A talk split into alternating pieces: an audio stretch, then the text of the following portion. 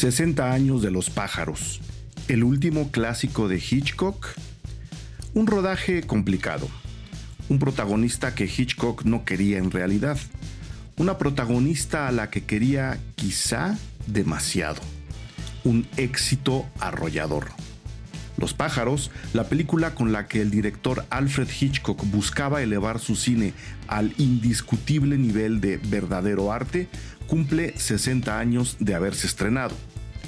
En su historia, tan apocalíptica como obsesiva, tan dramática como dotada de comedia, hay huecos narrativos, cinematográficos, emocionales, que han conseguido alojar todo tipo de interpretaciones sobre lo que en ella ocurre. Una mujer joven y rica osa acercarse al hijo favorito de mamá gallina y eso desata real y figuradamente una rebelión animal en la que todas las aves del rumbo deciden atacar a los humanos de un pequeño puerto pesquero. Ante un evento como este, el ataque apocalíptico de los pájaros y el hecho de que la película cumple 60 años, no podíamos quedar indiferentes.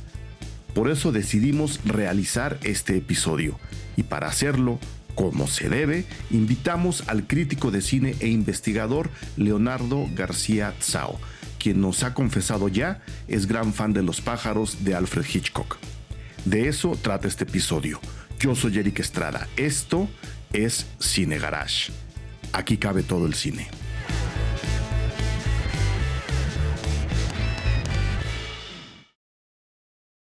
Leonardo García Tsao, uno de los críticos más reconocidos, más respetados de este país y de Iberoamérica. No nos vamos a quedar cortos, no nos vamos a ver humildes, Leonardo. Bienvenido nuevamente a los micrófonos Cine Garage. ¿Cómo estás? Muy bien, aquí en el calor, calor de Semana Santa, pero bien.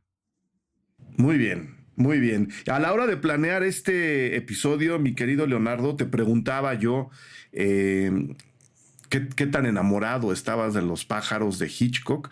Una película que, y ese es el pretexto, está cumpliendo 60 años de haberse estrenado, eh, que hemos visto muchas personas, prácticamente todo el mundo, de distintas formas. Bueno, a la cinefilia contemporánea, a la cinefilia joven le hace falta revisarla. Creo que, creo que están obviando películas que deberían de ver. Eh, pero en general la gente la ha visto de muchísimas formas. Y tú me respondiste, que estabas considerando declararla tu película favorita de Hitchcock. Sí. Lo cual, lo cual ya es una aseveración eh, comprometedora, porque Hitchcock puede tener muchos ángulos, eh, muchos caminos para entrarle a su, a su cine y a sus propuestas y decir, esta es la favorita, te compromete mucho, Leonardo. Sí, yo estoy, soy consciente de ese, de ese compromiso. Ah, y sí, la prefiero a Vértigo, la prefiero a La Ventada Indiscreta, la prefiero a Psicosis, la, en fin, son muchas las obras maestras, las de, las de Hitchcock, y, preferir los pájaros es un rasgo mío, vaya. Pero fíjate, fíjate que estaba yo viendo trivia y descubrí que Akira Kurosawa también la puso como su favorita de Hitchcock. O sea, o sea que estoy en buena compañía. Sí, no estás solo. No estoy solo. Sí, exacto. No, está, no estás solo y te vigila un samurái. Así que, a, ver, a ver quién te contradice. Una película bien rara, ¿no? Eh, Leonardo, yo también estuve buscando y dentro, también estuve incluso leyendo algunas cosas que, que en algún momento escribí, principalmente en la universidad ya ves que te dejan ver muchas películas y luego escribir sobre ellas. Se puede, se puede, abordar desde el terror, se puede abordar desde el cine apocalíptico, se puede abordar como un drama. Es una película que incluso comienza como una comedia romántica y luego da el giro y creo que eso es parte de lo, de lo intenso de la, de la, de la película. ¿Tú en lo personal tienes algún camino preferido para acercarte a ella o crees que hay un camino para acercarse a una película tan, tan peculiar en la filmografía de, Alfred Hitchcock? Porque, pues bueno, hace rato que, mencionabas a Psicosis, es la película siguiente de, de Psicosis, que es este, una una, una, película en la que todo mundo decía, está tratando de acercarse al cine de la, de la nueva ola con una historia como esta, con jóvenes, y luego hace una película como esta, como Los pájaros, ¿no?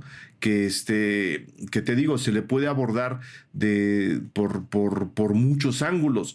Es una película eh, posterior a Intriga Internacional, que a mí me gusta mucho. Es una película eh, posterior a La Ventana Indiscreta. Es una película que se puede acomodar en muchos lados dentro de la propia filmografía de Hitchcock. ¿Tú cómo le entras o cómo recomiendas entrarle a una película tan indescriptible como esta, si es que es indescriptible? Yo creo que es una película que se, que se disfruta viéndola tal como está, tal como es es una película hecha, bueno, ya no digamos que está bien hecha porque es Hitchcock, eso sale, sale sobrando.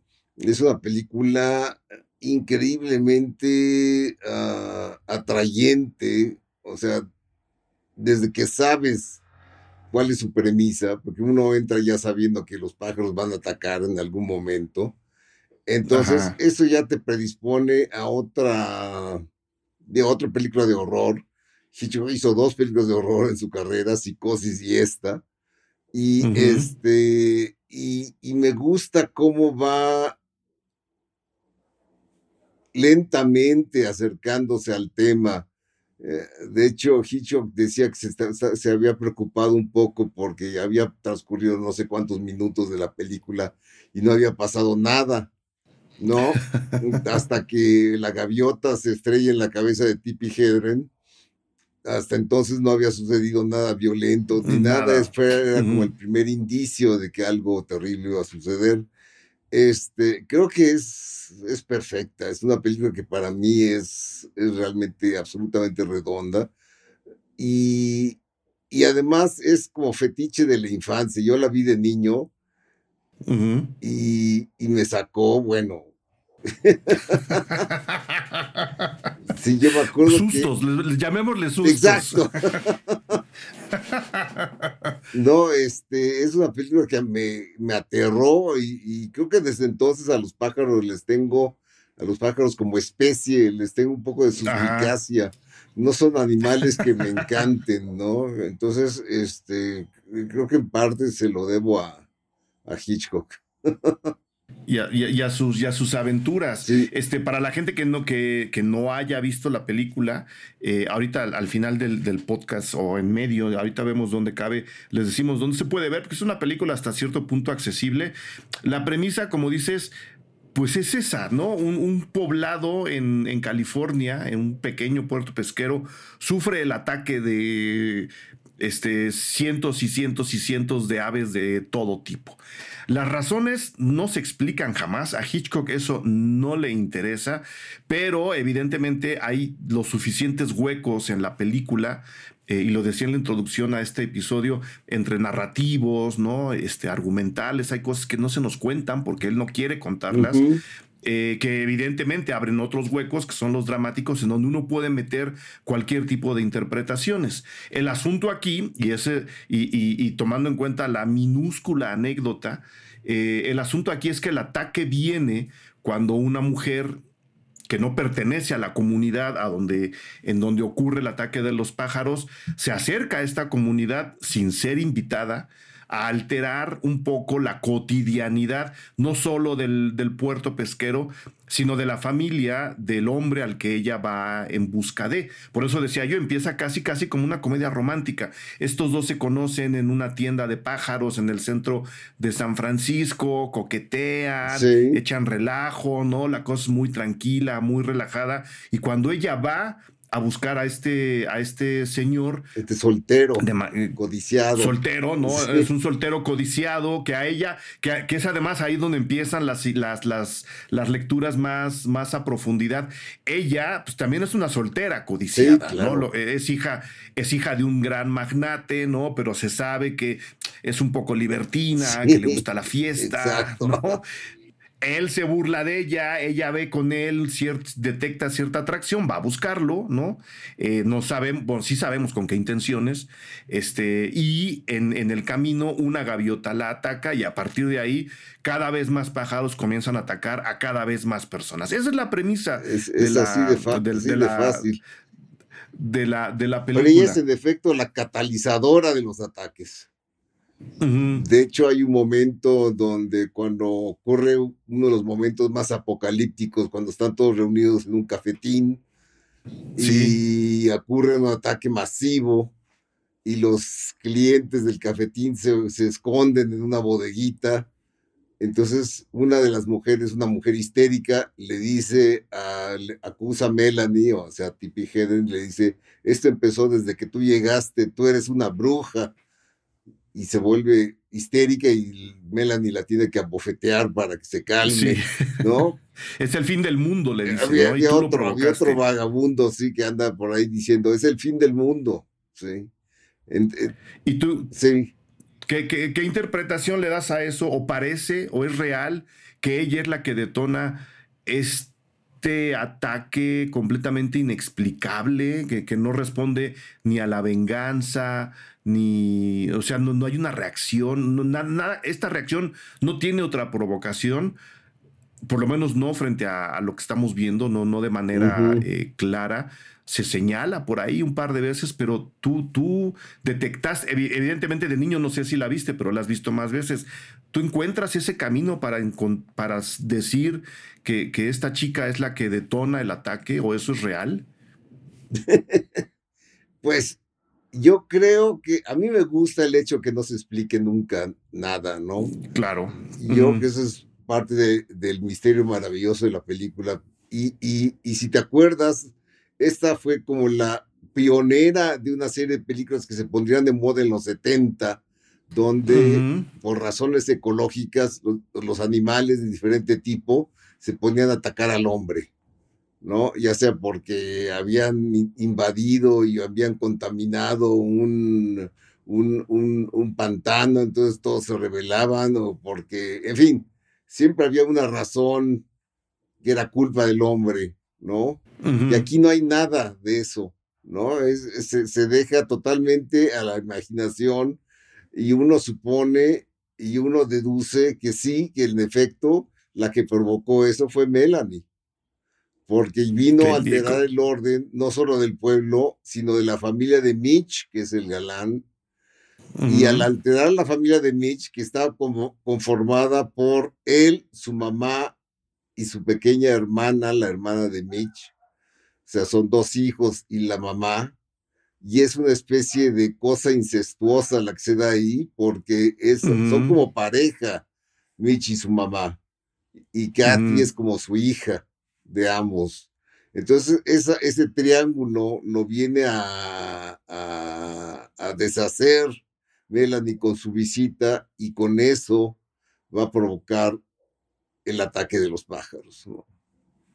Ok, y, son lecturas eh, bastante más intensas que el famoso fin del mundo. No, claro. Y, que, y que, que, como dices, la, la, la, rebelión de los, de los animales. Evidentemente, como dices, fue una película precursora eh, en muchos sentidos de, los famosos animales enojados en, en, el cine, pero también está ahí acomodada como en, en, medio de otros animales que atacaban al hombre, que son, que viene mucho del, del cine serie B de terror de la Segunda Guerra, ¿no? Con arañas ah, gigantes y hormigas gigantes, ¿no? Eh, pero, pero no encaja en ninguna de las dos.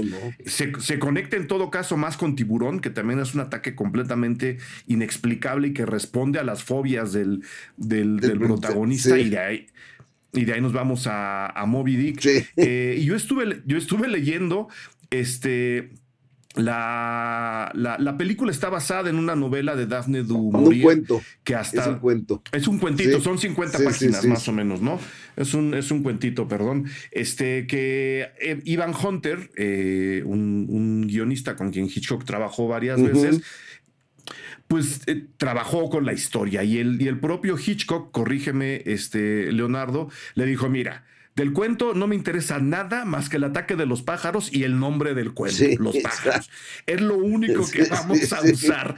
O sea, quitan 49 páginas y dejan, dejan bien, bien poquito de la historia. Y yo ahí me pregunto, eh, eh, tú que eres el experto en Hitchcock, ¿Qué tanto le interesaba a Hitchcock este, este triángulo incestuoso, amoroso, este, debajo de este ataque, ¿no? Parece que el ataque está como para distraernos o como para, de nuevo, empezar a meter preguntas y ver qué es lo que está ocurriendo en esta familia que corresponde en, en varios puntos, quitando, al, quitando el triángulo familiar, corresponde un poco con la relación entre, entre madre e hijo de la propia psicosis, que es la película anterior. Sí. Eh, ¿Qué tanto le interesaba realmente a Hitchcock llevarnos a estos dramas súper oscuros? Que es, desde una oscuridad aterradora, ¿no? El hecho de ver esta relación entre, este, entre, el, entre la madre, entre el, hijo, casadero, ¿no? Y la hija una figura paterna completamente alejada de nosotros, igual que en psicosis.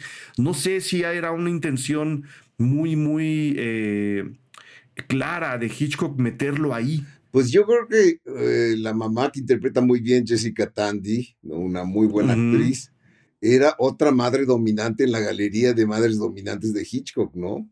las hemos visto, digo, obviamente Psicosis es el caso más más obvio de madre dominante. Sí, sí, sí. Pero ha habido muchas en la filmografía de, de, Hitchcock, ¿no? La mamá que, que, le dice a su hijo lo que tiene que hacer.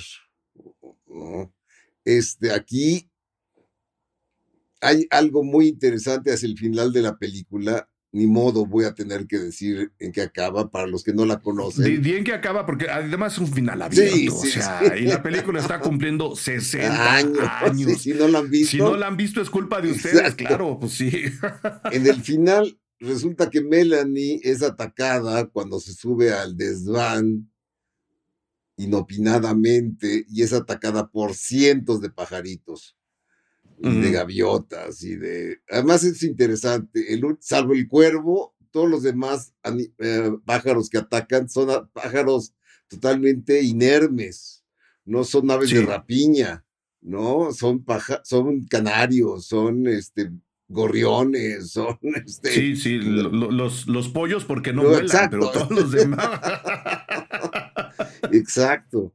Entonces, este, la atacan la dejan muy mal herida y ella entra en una especie de estado de shock que la reduce como niña. O sea, de ahí en adelante Melanie no vuelve a pronunciar palabra. Está totalmente ida.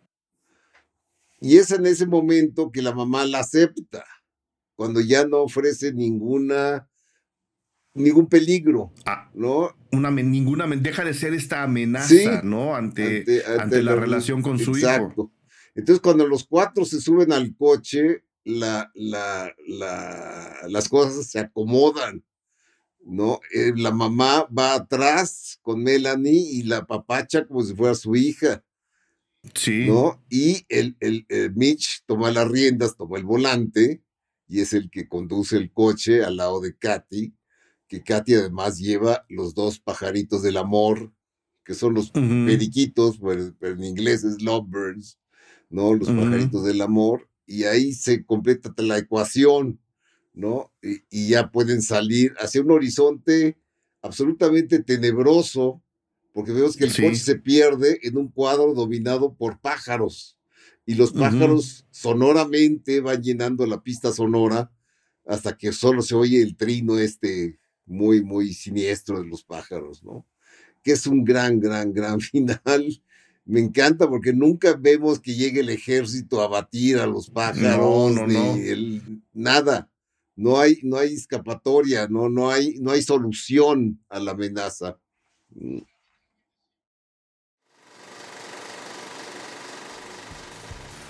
Hola, yo soy Eric Estrada, director editorial de Cine Garage. Vengo a invitarles a que se inscriban al perfil Patreon de Cine Garage. Nosotros necesitamos que ustedes lo hagan para seguir apoyando a este proyecto. Gracias a ese apoyo, gracias a ser parte del perfil de Patreon de Cine Garage, de la comunidad Cine Garage, es que nosotros podemos seguir generando estos episodios, este podcast que está cumpliendo ya más de 1160 episodios y que a través de él reúne a una gran cantidad de gente que quiere hablar y discutir de cine y de todas las emociones que este nos genera. En esta ocasión, mil gracias a Alejandro Acosta, Rodrigo Franco Herrera, Rodrigo Solé, Mario Muñoz, Andrés Durán, Diego Imanol, Elías Leonardo, Andrés Clarion Rangel, Pablo Almestar, Catherine Black. Ellos, ellas ya están dentro de esta conversación, ya disfrutan de todo el contenido exclusivo que generamos para la gente que se inscribe al perfil Patreon, desde críticas de cine hasta entrevistas y coberturas de festivales. Vengan, les estamos esperando, los beneficios son grandes y sobre todo su apoyo es invaluable. Conviértanse en parte de la comunidad Cine Garage en www.patreon.com diagonal cinegarage.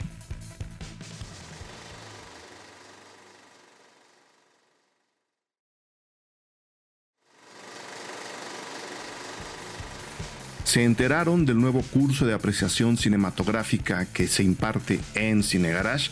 Yo soy Eric Estrada, director editorial de Cinegarage, crítico de cine y me toca justamente a mí impartir en línea este curso de apreciación cinematográfica, al cual los invito a inscribirse. Vamos a explorar todos los aspectos y todos los elementos del encuadre cinematográfico, del discurso cinematográfico, de la forma y de su fondo, para que ustedes recuperen esa emoción en las películas y sobre todo para que ustedes capten lo que hay debajo de lo que nos cuentan las películas, debajo de la famosa trama. Vengan a identificar estos elementos, vengan a divertirse a este curso de apreciación cinematográfica y vengan.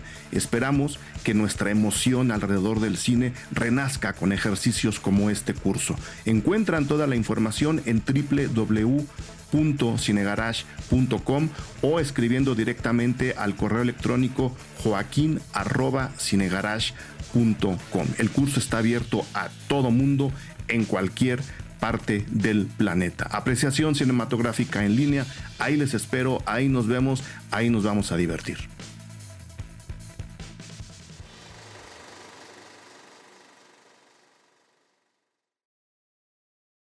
No hay solución alguien, alguien decía por ahí, de entre lo que estuve leyendo, que el cuento de Daphne du lo que proponía era un poco eso, ¿no? Que lo que le importa al sistema, eh, y estamos hablando de mediados del siglo, del siglo XX, son los grandes núcleos urbanos, donde está el gran dinero, ¿no? Donde está la gente, toda la gente que vive de un trabajo, eh, le vamos a llamar en este caso más humilde. Recuerden que estamos en un pueblo de pescadores al gobierno no le importa, ¿no? Nunca se trata de irlos a salvar, de solucionar el problema.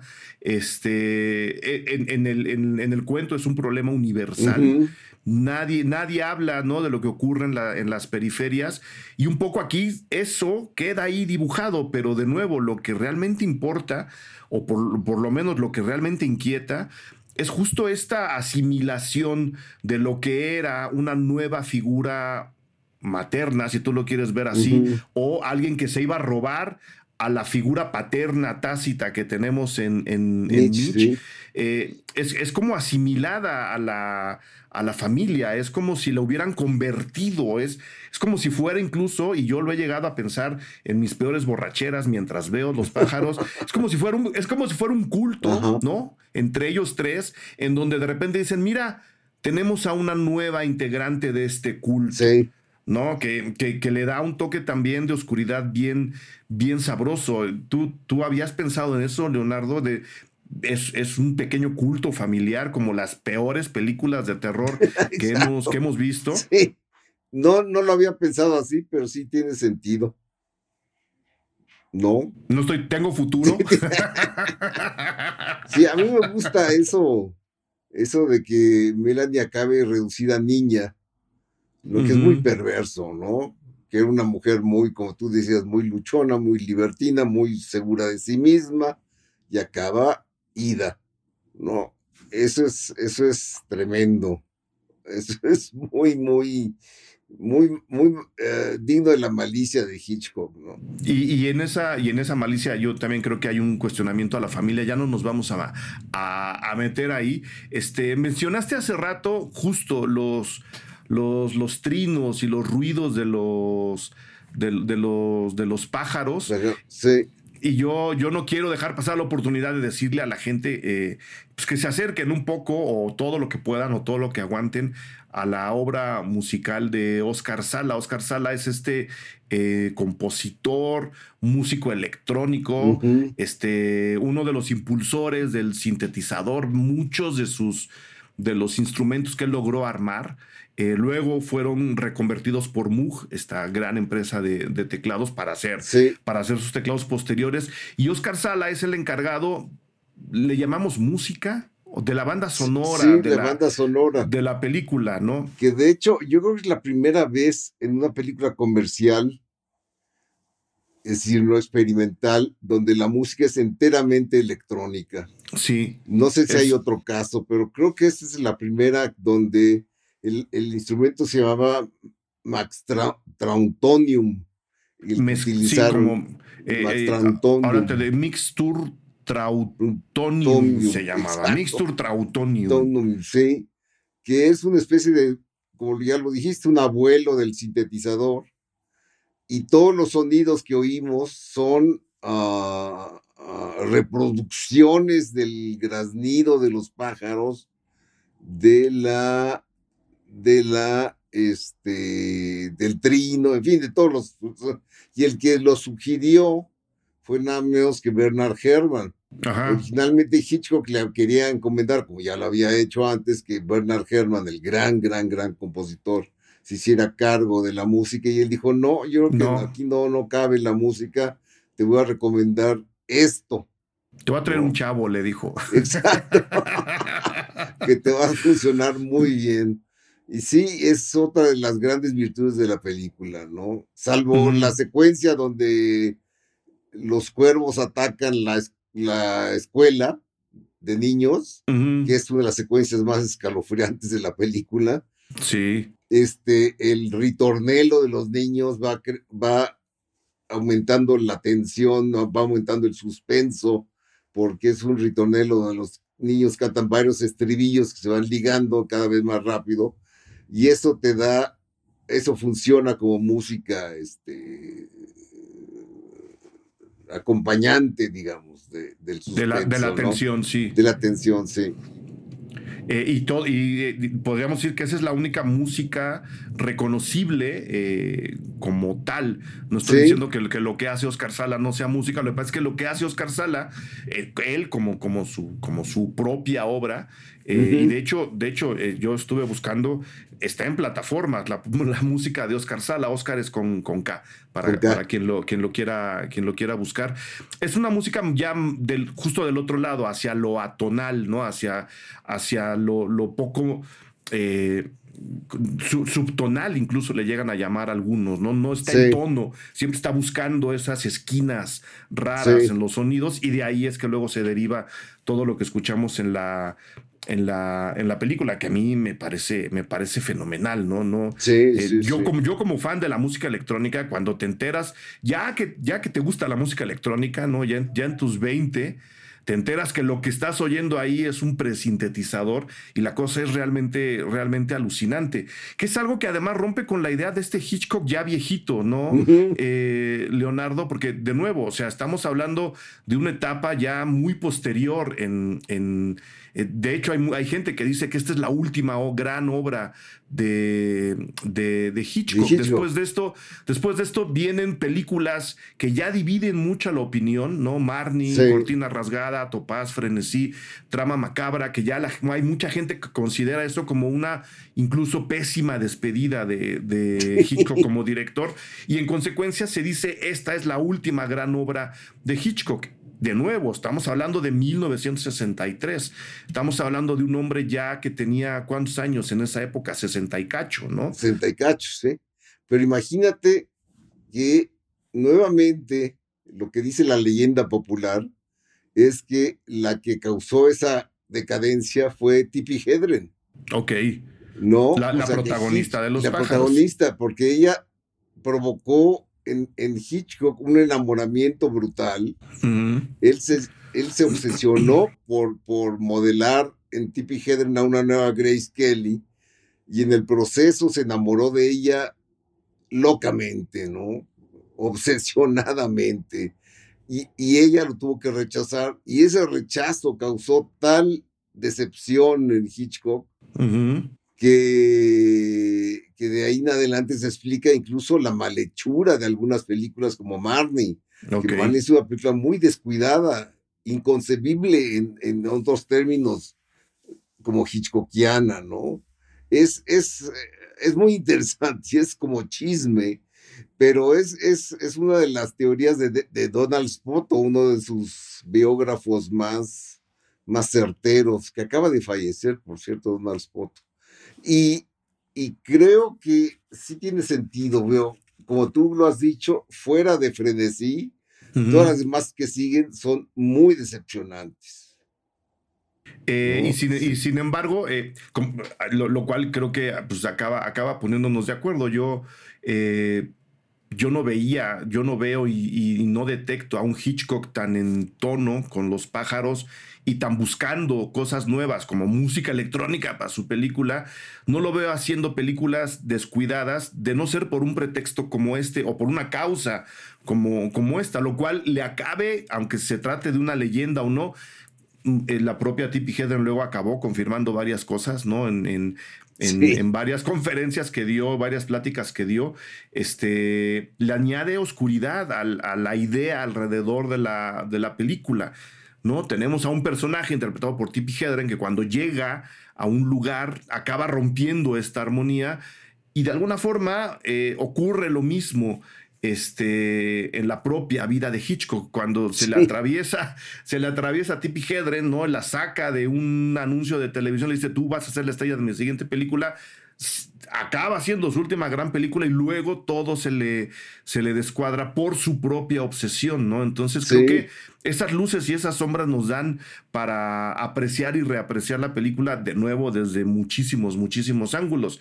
La propia Tippi Hedren lo dijo después, ¿no? Ya muy adelante, eh, cuando Hitchcock era todavía mayor de plano, me dijo, oye, yo sí quiero todo contigo. Y ella evidentemente tuvo que rechazarlo, no solo porque no estaba en su, en su, interés, sino porque sí había sido un rodaje bastante abusivo, en donde ella sufrió mucho, en donde a ella se le torturó de manera evidente, lo podemos ver en la pantalla, este, y ella no estaba, de, no, o sea, no estuvo a gusto en el, en el rodaje. Eh, entra también en la historia de rodajes tortuosos del cine, ¿no?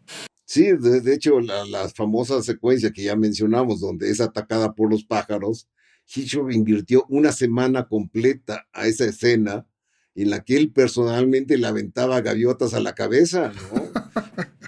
Entonces, y le la picoteaban voluntariamente, es decir, le, ponían al piste entre la ropa para que los pajaritos eh, picotearan ahí.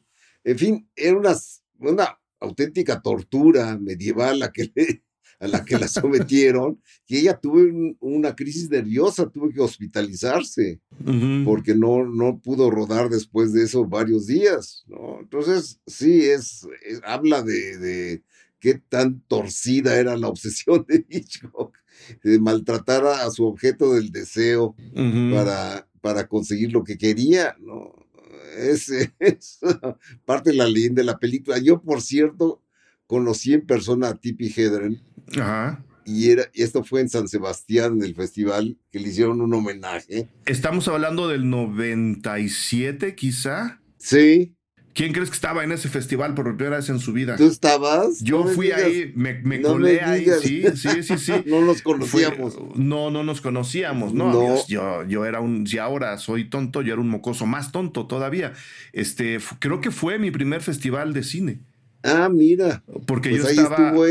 Yo estaba supuestamente estudiando en, Madrid y me descolgué porque Joaquín Rodríguez iba a ir y me dijo, vente, el festival me puso cuarto, tú ahorita te acreditamos y te vienes para acá. Yo estaba estudiando todavía. Ah, yo, estuve, mira. yo estuve en ese homenaje y creo que vas a contar el día que presentó Los Pájaros. Sí. sí, yo, sí. estaba en esa, yo estaba en esa función. Arráncate, Leonardo. Arráncate. Pues el primer, el, la víspera de la inauguración del festival, yo trabajaba para el festival, yo era el delegado en México. Entonces, a todos los que éramos delegados y a los invitados VIP, los invitaron a una cena previa al festival. Mm, Y en esa cena, en el Hotel María Cristina, estaba Tippi Hedren. ok. Muy, todavía muy bella, Sí. a pesar de los años, todavía estaba muy guapa. Y yo le suplicaba a todos, decía, presénteme, y nadie se atrevía a acercarse a ti. Porque era tal el destello legendario que, que destilaba que nadie Claro. decía, sí, ven, yo, yo te la Yo te la presento. No, yo entonces no, yo nada más me quedé milando desde lejos. Sí. ¿Y fuiste a la función de, del- de la No, presentación? no fui a la No, función. ah, Tú fuiste la- a eso. Yo fui, yo Ah, me colé, ajá. evidentemente. Sí, sí, este, sí. Y la presentó Tippi Hedren. Ella habló Sí, de la película. Claro, claro. No entró, no entró en estas oscuridades que estamos describiendo ahora. No, Simplemente dijo, no. fue un rodaje completamente complicado, pero miren la película, los logros, estoy muy, muy, muy contento incluso con los resultados, eh, contenta. Y la, y, y la, la soltaron, ¿no? La mitad, la mitad de la gente que estábamos ahí, pues sí éramos, te digo, gente muy joven. Eh, nadie habíamos visto los pájaros en pantalla grande, o por lo menos la mitad de la sala. Ajá. La, la primera mitad, la película, la gente se reía de la película, ¿no? La gente burlonamente eh, Ajá, algunas chacota. carcajadas. Ajá. Llega un momento en la película, poquito antes del ataque de la primera gaviota que, que ya Sí. describimos hace rato, en que yo detecté que la gente ya estaba completamente en silencio. Y no te, no te miento, no te miento, Leonardo. Hacia el final hubo varias personas que gritaban ante lo que estaba sí, pasando en sí. la pantalla. Yo dije, ya ven, ya ven, ¿para qué se andan burlando? Están viendo un Hitchcock. Hitchcock. Pues, ¿A quién se le ocurre burlarse de una película? Claro. Sí, es una película del siglo pasado, sí, es una película que visualmente no está en los estándares que tenemos ahora, que no son necesariamente los mejores, pero hombre, si la aguantas, es una película muy pesada, es una película que, como decías, ¿no? Tiene un final completamente desolador por donde lo veas. Sí. Sí, sí. No, es una, una obra maestra, te digo, de mis. de- está en mi lista del Sight and Sound. O sea, ahora que el Sight and Sound sacó, la- yo puse los pájaros. Los pájaros. Obviamente, ¿no? y a Este- nivel, hace, hace rato que nos, que nos metimos en lo técnico, ¿alguna cosa que te gustaría, eh, alguna secuencia quizá que te gustaría remarcar a nivel técnico de, de, los, de los pájaros? La película completa, como dices, es una maravilla, ¿no? Sí. Pero, pero creo A que, creo que cada uno tenemos una parte favorita. A mí la secuencia que me saca todavía escalofríos Ajá. es la de precisamente cuando los gaviotas atacan lo- al pueblo y causan el desastre porque tumban al tipo que está cargando gasolina y llega el señor que está fumando. Sí. Todo el mundo le grita, no, usted no fume, no fume, no fume. Y el tipo, por estar escuchando, se le cae el cerillo, prende la llama, estalla la gasolinera y hay un shot en ese momento donde Hitchcock se va al punto de vista de las gaviotas y vemos todo el pueblo ya con el- los estragos que han causado y cómo van descendiendo. Ese momento que es además absolutamente silen- silente. Sí, porque No cuando, cuando cortamos de punto de vista a punto de vista, se establece un silencio, silencio. ¿no? ¿sí? Y eso, Y te digo, me saca todavía, se me pone la piel chinita cuando veo ese shot. Sí. Y, y mucho, mucho tiene que ver, por supuesto, porque el, el- el trabajo de Oscar Sala, porque justo ese silencio se rompe con los graznidos que él está emulando a través. en las gaviotas, sí. Exactamente. Es un, No, es un no, no. es un momento que además nos dice el control que tiene Hitchcock del suspenso por muchas cosas, por como, por como está establecida, hay, no sé cuántos estudios nada más de esa secuencia, ¿no? De cortamos aquí, cortamos acá, luego este punto de vista, sino porque es bien difícil que a alguien se le ocurra con ese nivel de genialidad en el manejo de la atención. Voy a, voy a poner un ejemplo a ver si me explico.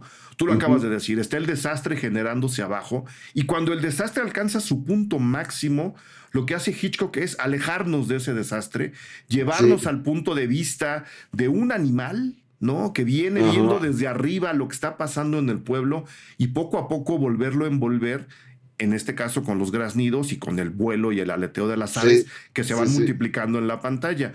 Si alguien como Michael Bay hubiera rodado eso, si hubiera quedado en la explosión de la, de, la, de, la gasolinera. con llamas y la gente gritando y un hombre en llamas corriendo por acá, es decir, no tiene ese manejo del suspenso, tiene otro, el suyo, ¿no? Ya podemos hablar de eso después, pero solamente a gente como Hitchcock se le ocurre decir, a ver, pausa. El desastre tiene varios ángulos, nos vamos a ir al menos probable de todos hasta arriba, ¿no? Hasta creo arriba. Que, creo que eso nos puede dar un muy buen ejemplo, especialmente para la gente que no ha visto la película, del nivel de tensión y de la maestría de la con que se maneja esa, esa tensión que ha hecho esta película, pues un verdadero clásico.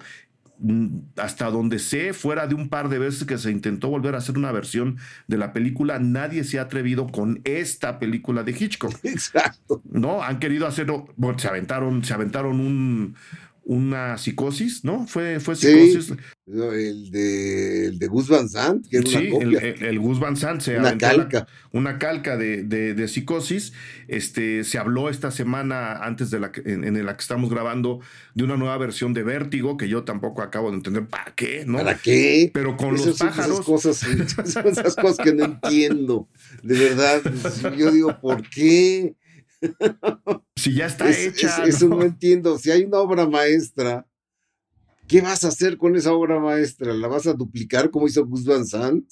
Para nada. Para, nada. Para caer en la inutilidad, en la futilidad.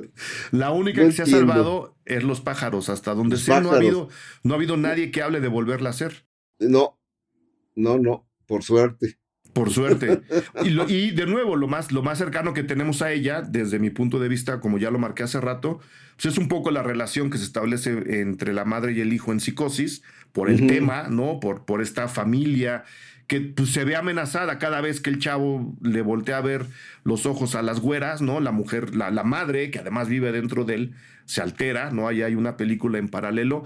Y del otro lado, si hablamos de películas de animales peligrosos, pues está Tiburón.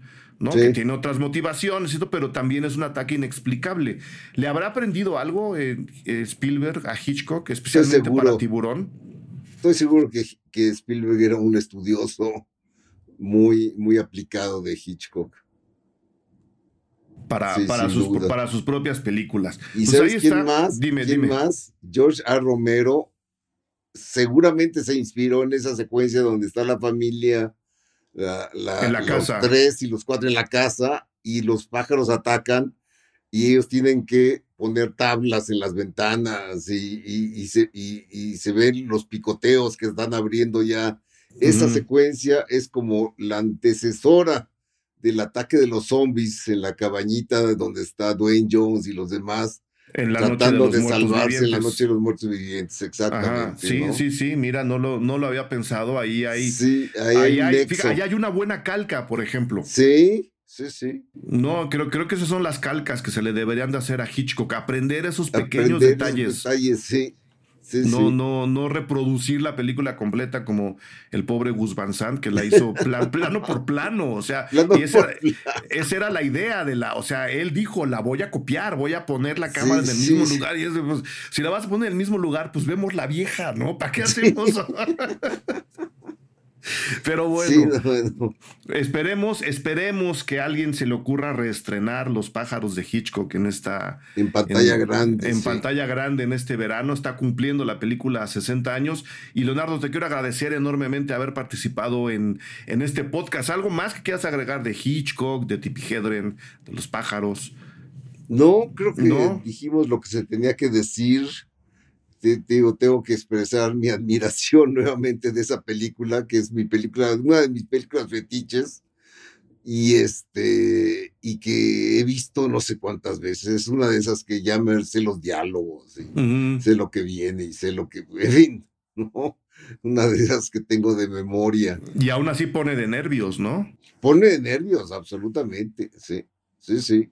No pues importa cuántas veces la veas. No, no, no, no. Esperamos los, los comentarios de la gente. Ah, nada más, yo prometí decirles dónde se puede ver Los pájaros. Eh, Creo que está en HBO Max, ¿no?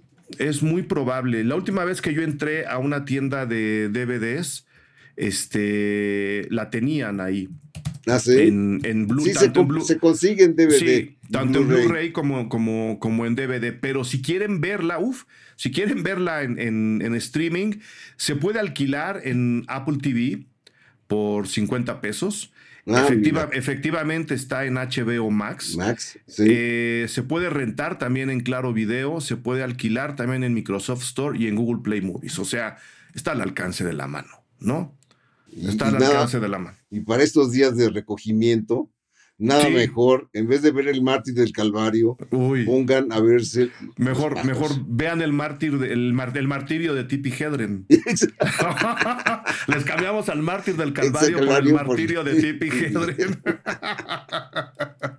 Ahí está, 60 años de los pájaros. De verdad les recomiendo a la gente que no la ha visto que la chequen. Ya les dijimos dónde, dónde la pueden encontrar. Leonardo, a ti, ¿dónde te podemos encontrar? Sigue tu programa en, en la televisión. Cuéntanos, por favor. Pues sí, este, bueno, el viernes que viene, que no, bueno, muchos no oirán el, el podcast ahora, pero para los interesados, los viernes, primeros viernes de cada mes, en TV UNAM está el programa Encuadre Iberoamericano, donde hablamos de películas iberoamericanas junto con Fernanda Solórzano, que todos deben conocer. o, deberían. O deberían conocer, una estupenda crítica. Y, y, los dos ahí hacemos mancuerna para hablar de, esto. Y cada sábado en la jornada, ahí también podrán ver mi columna. Muy bien. La, la, leeremos como cada semana. Leonardo, te agradezco enormemente que hayas participado nuevamente en un podcast eh, No, yo con mucho gusto.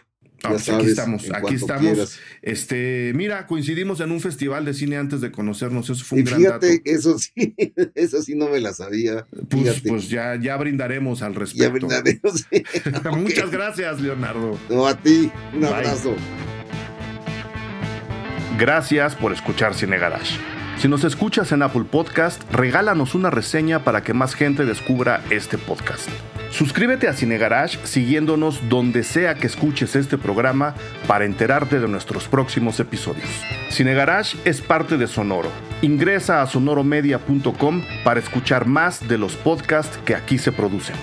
Este episodio fue producido por Brenda Bulnesmeni, Fernando Santamaría. Agradecimientos especiales a Paco de Pablo y Héctor Fernández Mosqueda.